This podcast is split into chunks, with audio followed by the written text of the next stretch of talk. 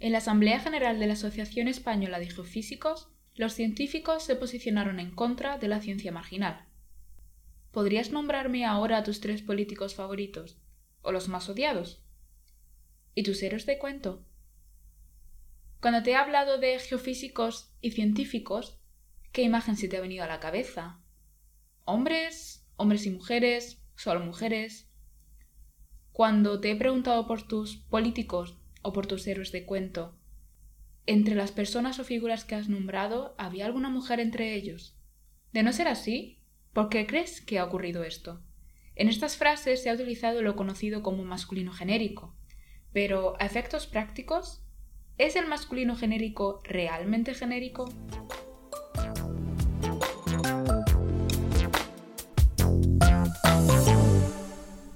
En la lengua española, el masculino es el género no marcado, es decir, sirve para designar a los individuos masculinos y a toda la especie sin distinción de sexos.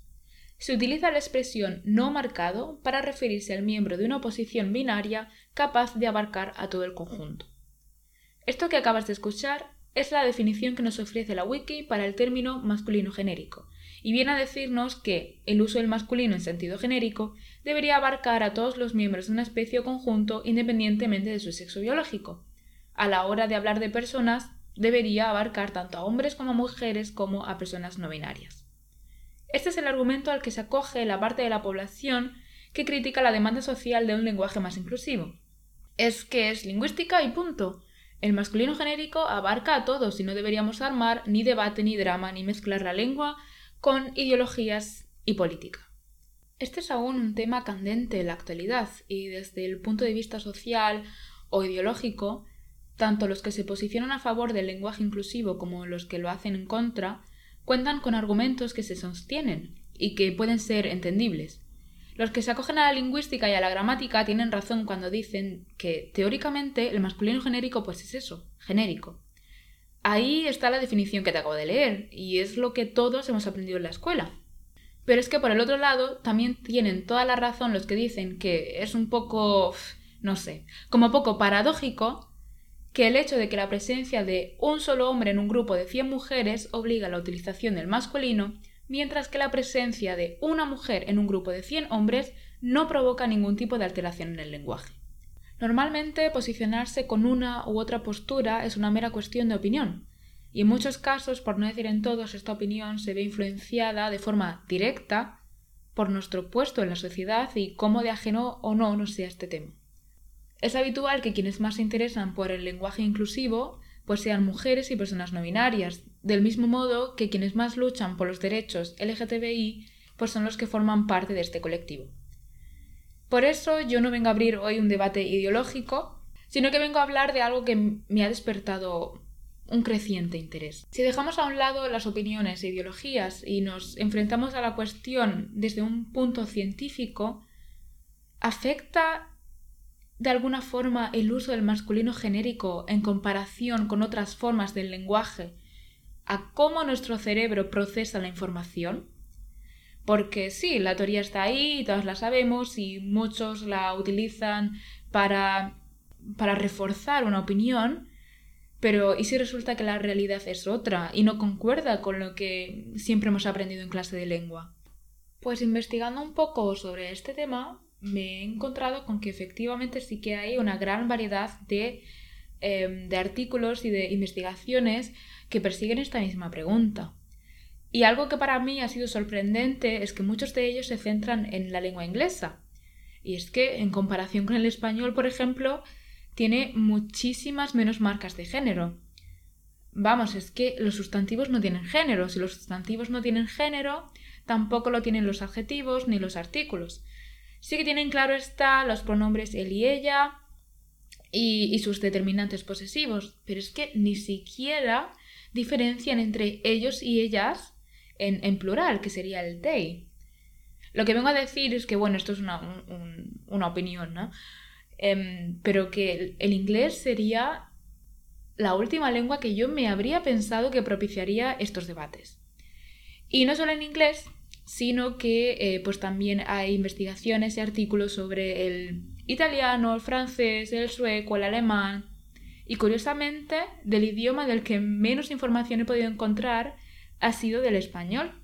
Y bueno, me voy a meter eh, directa al tema porque eh, es bastante, bastante material lo que yo tengo preparado para hoy y no quiero que se me haga excesivamente largo. Uno de los estudios que tengo seleccionados para el capítulo se basa en el alemán y se titula Efectos del masculino genérico y de formas lingüísticas alternativas en la representación mental de la mujer. Y muchos me diréis que porque el alemán, que no tiene nada que ver con el español. Y lo cierto es que, que sí, que a primera vista son muy diferentes, pero para quien conozca las lenguas, pues estructuralmente no son tan distintos. Y os voy a explicar por qué. De forma muy resumida para que no se, para no extenderme demasiado. Pero, por ejemplo, pues en el alemán también tienen géneros. Es decir, los sustantivos pueden ser eh, masculinos, femeninos y neutros. De hecho, tienen, como veis, un género más que nosotros.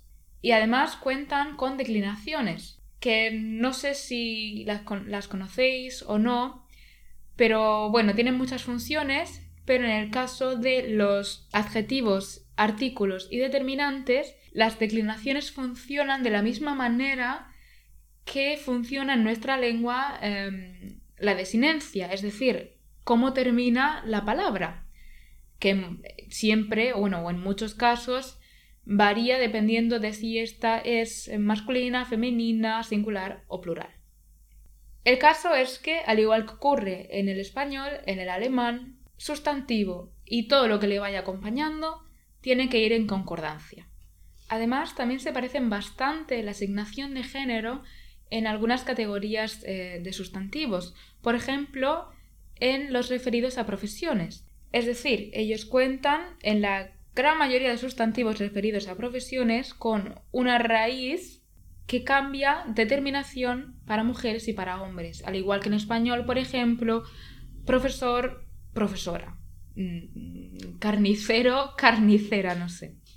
Y ocurre lo mismo con las profesiones históricamente con estereotipo femenino, con estereotipo masculino. Un ejemplo de esto es eh, la palabra enfermera.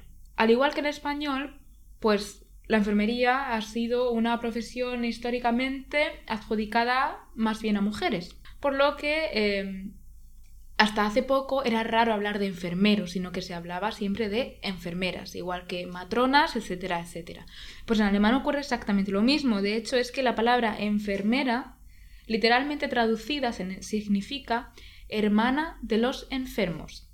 Hermana, no hermano. De hecho, la versión masculina, o sea, hermano de los enfermos, no existe. Sino que, bueno, pues con el paso de los años y eh, la demanda de, un lenguaje más inclusivo, pues bueno, pues se, se creó otra palabra totalmente distinta para que los, hombres no se sintieran em, discriminados. Y exactamente igual ocurre con, en otros muchos casos, como por ejemplo, pues ama de casa, que em, si lo traducimos literalmente desde el alemán sería mujer de casa y la versión masculina de esta, pues hasta donde yo sé, no existe. También tienen otro rasgo en común y es el uso del masculino genérico, es decir, el uso del masculino gramatical como genérico e incluyente de mujeres y de hombres. Y eh, las formas alternativas de la lengua, es decir, los usos que se han ido desarrollando en los últimos años para, generar un lenguaje un poco más inclusivo, pues también funcionan prácticamente igual que en español. Y es que, bueno, los más importantes son el desglose de géneros, es decir, hablar de chicos y chicas, profesores y profesoras, alumnos y alumnas, em, utilizar un sustantivo colectivo, que, por ejemplo, em, sería eh, estudiantado, en lugar de estudiantes, profesorado en lugar de profesores y profesoras, etcétera, etcétera.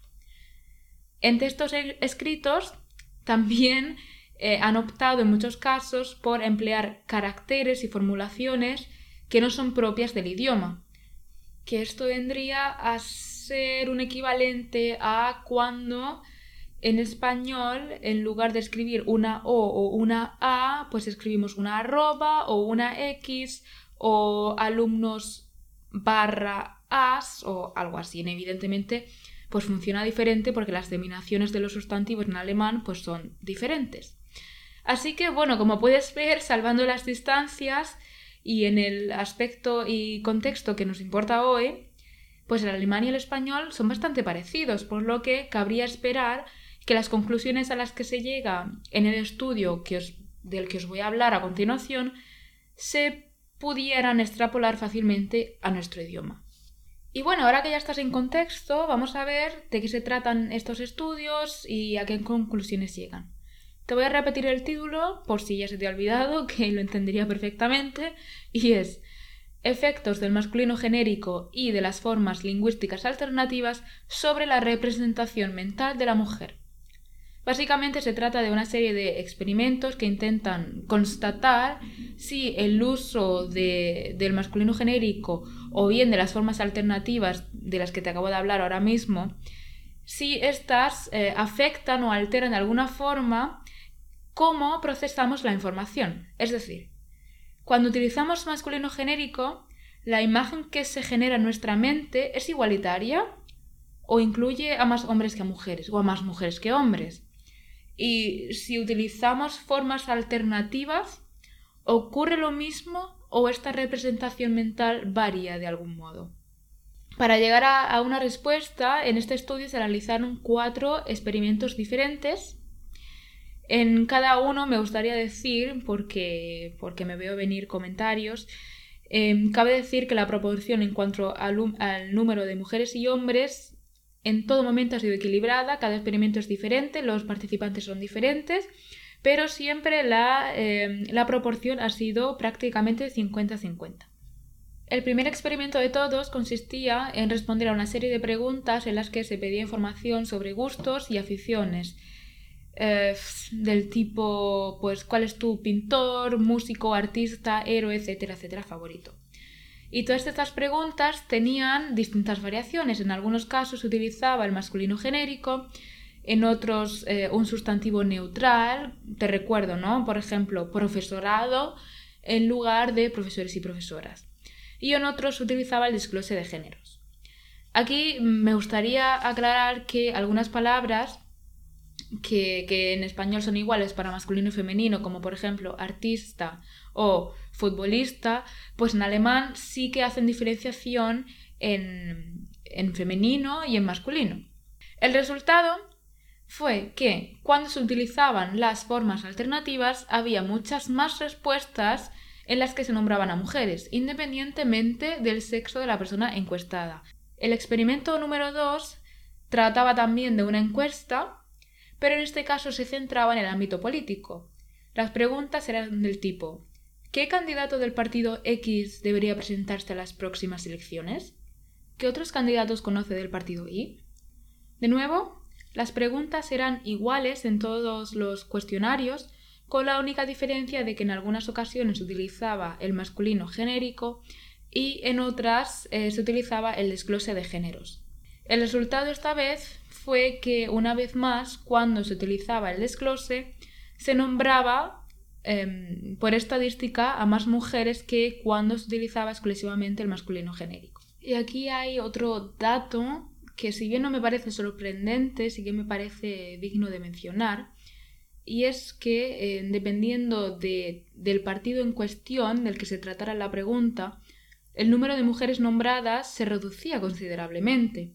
Esto es, si el partido estaba atribuido o estereotipado con una ideología u otra, más o menos conservadora, el número de mujeres nombradas variaba considerablemente en comparación con los otros partidos, pero por el contrario no variaba nada independientemente de la forma lingüística que se empleara.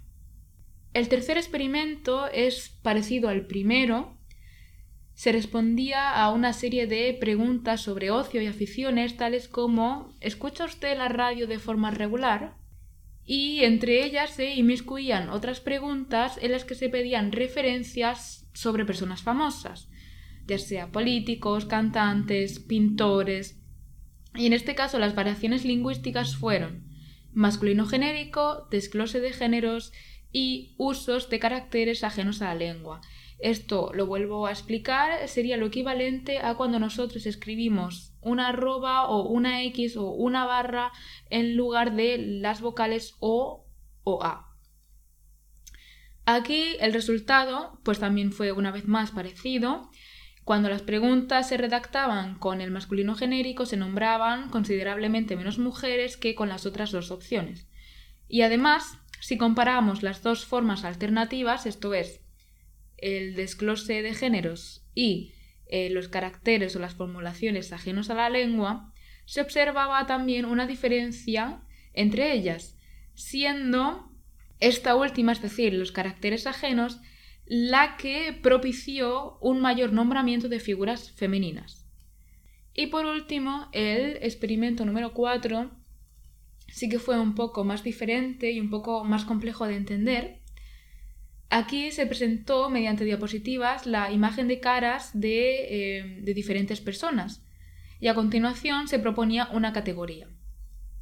Una vez más, políticos, futbolista, em, artista, etc. Y se pedía a los participantes que decidieran si la imagen que acababan de ver se podría adjudicar a dicha categoría. Es decir, esta persona que tú has visto podría encajar en la categoría y entre comillas políticos. De nuevo, al redactar la categoría, pues se alternó el uso de masculino genérico, desglose de géneros y caracteres ajenos. El objetivo aquí era comprobar si la velocidad de reacción, es decir, la velocidad con la que, con la que el participante decide si la persona encaja o no en la categoría, variaba según la forma lingüística empleada. Y para ello, pues se realizó también evidentemente una fase de entrenamiento con imágenes de seres inanimados, es decir, te presentaban, por ejemplo, una taza y la pregunta era ¿corresponde taza a o se podría adjudicar taza a la categoría vajilla? Además de todo esto, antes de empezar se pidió a los participantes que rellenaran una, una pequeña encuesta acerca de su conocimiento sobre el lenguaje inclusivo y su opinión al respecto. ¿Y cuáles fueron las conclusiones? Pues a mí me resultan bastante interesantes y es que, por un lado, aquellas personas que en el cuestionario se habían mostrado más abiertas o con una actitud más positiva con respecto al, uso del lenguaje inclusivo, sí que presentaron tiempos de reacción más lentos cuando la imagen representada era una cara femenina y la categoría a la que se podía adjudicar o no estaba redactada en masculino genérico. Sin embargo, aquellos participantes que en el cuestionario ya se habían expresado de una forma, no sé si negativa, pero más bien cerrada ante el uso del lenguaje inclusivo, no presentaron dicha diferencia en el tiempo de reacción. Otro experimento que me gustaría nombrar antes de llegar a las conclusiones em, generales, en sí que em, se basó en el español y se realizó en el Centro de Investigación de Ciencias Cognitivas de la Universidad Autónoma del Estado de Morelos, en México. Esta fue una prueba experimental que eh, persiguió la pregunta de, y abro comillas, ¿qué factores contribuyen a que un hablante que dispone de al menos dos expresiones lingüísticas para referirse a un grupo humano mixto, escoja el masculino genérico o la forma desdoblada del sintagma nominal. Esto es el desglose de géneros del que hablábamos todo el rato.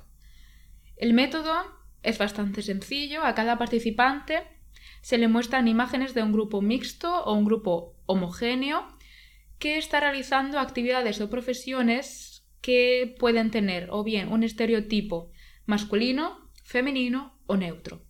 El objetivo era analizar si para describir la imagen se utilizaba el masculino genérico o formas desdobladas y si el estereotipo de esta actividad influía sobre la forma lingüística elegida. Si queréis entrar más en detalle y dar la descripción del vídeo, del vídeo, del podcast, que os dejaré un link de este y todas las demás fuentes para que les podáis echar como siempre un vistazo y sacar conclusiones propias. Pero yo me voy a centrar en, uno de los resultados que, me parece esclarecedor, o al menos digno otra vez de ser mencionado. Y es que, bueno, la gran mayoría utilizó el masculino genérico, en segundo, en segundo lugar se utilizó el desdoble, y a mí lo que me ha llamado la atención es que hay unos casos, pocos, el 5%, en los que se hace uso de un femenino genérico. Es decir, un femenino que abarque tanto a hombres y a mujeres. Y el, el, dato que me sorprende no es el uso de este femenino genérico, que también, sino el cuándo se ha utilizado. Y es que, casualidad o no, los casos en los que los participantes se decantaron por esta forma lingüística son eh, imágenes en las que se representaban grupos mixtos, es decir, concluían a hombres y mujeres, pero que desarrollaban una actividad con estereotipo femenino. Concretamente las respuestas fueron, y vuelvo a abrir comillas, secretarias, lavanderas y sirvientas. Y bueno, ahora ya sí eh, paso a las cuestiones eh, generales. ¿Cuáles saco yo y cuáles se sacan en, estos estudios? Pues en primer lugar, que eh, efectivamente el uso del masculino genérico sí que da lugar a una menor representación mental o cognitiva de las mujeres. Y esto no hace falta que me repita, lo hemos visto en, en el primer estudio, en los primeros experimentos en el que cuando se utilizaba un masculino genérico, por estadística, se respondía menos con figuras y personajes femeninos. Otros dos puntos que también me parecen importantes son, en primer lugar, que no solo la lingüística, sino también la realidad social que representa o que está detrás de, los sustantivos influye de manera muy significativa en la representación cognitiva. Y esto lo vemos en el experimento 2, creo, em, en el que se pregunta sobre políticos, o sea, se basa en el ámbito político y dependiendo del partido del que se esté hablando, se nombran más o menos mujeres, incluso independientemente de la forma lingüística empleada. Y en segundo lugar, que no solo la realidad social y social en tanto que sociedad y colectividad, sino también la realidad personal influye. Es decir, ¿qué opinión tengo yo personalmente al respecto? ¿Cuál es mi realidad? Lo vemos en el experimento número 4, en el que, bueno, aquellas personas que tenían una mentalidad más abierta al uso del del lenguaje inclusivo sí que presentaban una reacción más lenta en algunos casos, mientras que aquellos que ya se expresaban en contra o, o no demasiado a favor del lenguaje inclusivo no presentaban esta diferencia en el tiempo de reacción. Y aquí se podría argumentar que, no sé, ves, es que el problema no es la lengua, eh, sino nosotros que le damos una importancia o un significado que, no tiene. Y sí, se puede decir que, que, tienen razón estos argumentos, pero aquí me gustaría añadir algo y esto ya es pura pura y dura opinión, no lo he sacado de ninguna conclusión de ningún estudio ni nada por el estilo. Y es que eh, cuando la realidad propia cambia, cuando la perspectiva con la que tú observas la realidad, aunque la realidad en sí sea la misma, cuando esta perspectiva cambia, ya no hay marcha atrás. Es decir, un niño cuando aprende a multiplicar, pues ya ha aprendido a multiplicar. Tú le has enseñado a tu cerebro algo nuevo y ya no puedes decir, ah, pues no me interesa, reseteo y ya no sé. O ya no sé contar. No se puede. Lo mismo ocurre con comportamientos machistas que hace no tantos años estaban completamente integrados en la sociedad y normalizados. Y en algún momento la sociedad o parte de ella aprendió a ver esta misma realidad desde una perspectiva y ahora esos mismos comportamientos que ya no, que siguen siendo los mismos, ellos no han cambiado, pero la sociedad sí. Y ahora estos comportamientos ya son intolerables. Pues es un poco lo mismo. Cuando tú personalmente o, socialmente parte de, la sociedad o ciertos colectivos han aprendido o han, o han hecho un cambio de perspectiva o han visto una realidad nueva o diferente, pues es que eso ya no se puede cambiar. Si ahora de repente nos estamos dando cuenta de que la lengua, aunque en su origen eh, no fuera problemático, pero ahora sí que lo es, que pueda ser o no em, sexista o machista, pues esta visión de la realidad ya está ahí. Entonces, la lengua como tal, pues tendría que seguir evolucionando como lo ha hecho siempre al paso de, al paso de la evolución de la sociedad. Y bueno, em, disclaimer aparte, mi segunda pregunta, o sea, mi siguiente pregunta era, ¿por qué ocurre esto? ¿Es que acaso nuestro cerebro de por sí es machista, que solo quiere pensar en hombres? Pues no, la respuesta es, eh, esto es estadística pura y dura.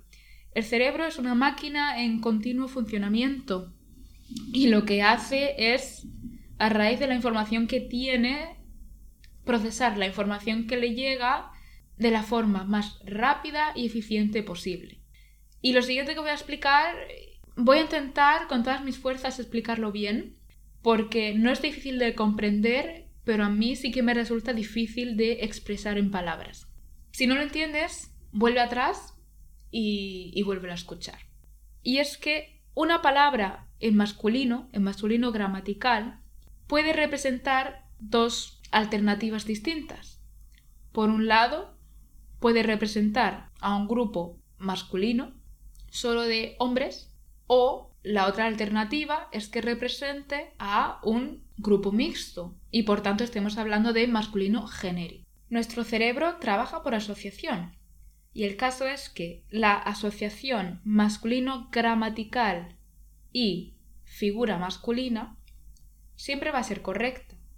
¿Por qué? Porque independientemente de que tú este masculino gramatical lo uses para representar a un grupo mixto o a un grupo homogéneo de hombres, la figura masculina, el hombre, siempre va a estar ahí. Por lo tanto, esa asociación es en el 100% de los casos correcta. Mientras que la asociación masculino gramatical y figura femenina no siempre va a ser correcta va a ser correcta en el caso de que estemos utilizando el masculino gramatical como genérico para representar un grupo mixto. Pero ese no es el 100% de los casos. Entonces, el cerebro que trabaja por asociación y busca la eficiencia máxima, pues siempre, por estadística, va a asociar más el masculino, ya sea genérico o no, el masculino gramatical, con figuras masculinas porque así se ahorra trabajo y se asegura que sí o sí va a estar en lo cierto. Y bueno, la verdad es que todavía me queda material preparado para este podcast, pero acabo de ver que he sobrepasado la media hora de grabación, por lo que eh, lo voy a dejar aquí para que no resulte excesivo y si te ha parecido interesante, te sugiero que esperes a la segunda parte porque todavía me queda por hablar de el debate sexo biológico y género gramatical y un poco sobre la evolución del castellano. ¿Por qué las palabras femeninas acaban casi siempre en A? ¿O por qué las palabras masculinas acaban casi siempre en O? Y bueno, para despedirme, pues te pido que si te ha gustado, si has aprendido algo nuevo o, has encontrado argumentos que te sostienen tu opinión o, que te la contrastan y crees que, que al menos es interesante o, o no sé, que merece la pena escucharlo, pues te pido que me escribas, que comentes, que compartas, porque, porque bueno, los otros capítulos también llevaron bastante eh, investigación detrás, pero este, por alguna razón o por otra, me ha llevado mucho, mucho tiempo me ha llevado mucho trabajo, que lo hago por placer, pero oye, pues si sirve para que más personas lo escuchen, pues mejor que mejor. Así que hasta la próxima.